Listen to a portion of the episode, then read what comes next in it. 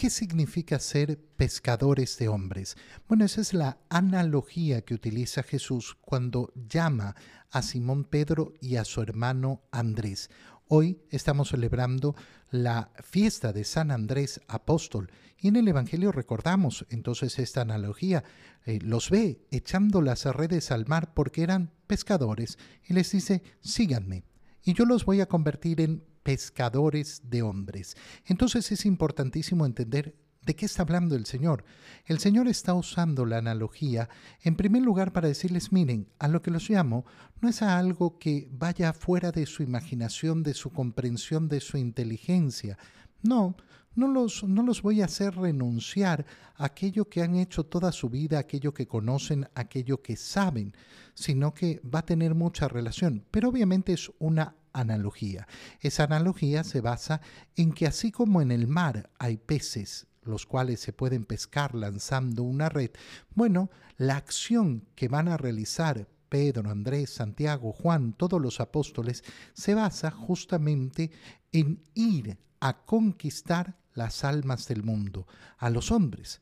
Ser pescador de hombres significa efectivamente, en primer lugar, tener amor por las almas, tener amor por los otros seres humanos y quererles compartir el Evangelio, tener el deseo de eh, llevar muchas almas hacia Dios y meterlas en la barca. La barca es la iglesia y la iglesia conduce hacia la salvación que nos ha ofrecido el Señor. Obviamente, esta es una analogía. Cuando hablamos de una analogía, no hablamos de una cosa que sea exacta. ¿Por qué? porque el pescador tira las redes y no le pregunta a los peces si quieren ser pescados o no. La evangelización en eso nunca se va a comparar con la pesca. ¿Por qué? Porque la evangelización inicia en el cariño, en el amor hacia los demás.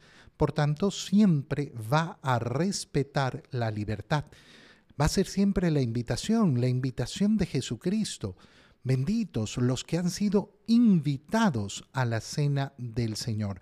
Pero esta analogía nos hace pensar además en que no tenemos que ir a buscar la evangelización a ningún otro lugar.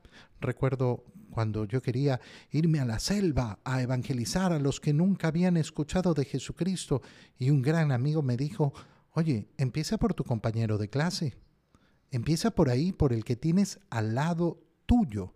Ahí, ahí en el que estás cerca es donde empiezas a ser un verdadero pescador de hombres.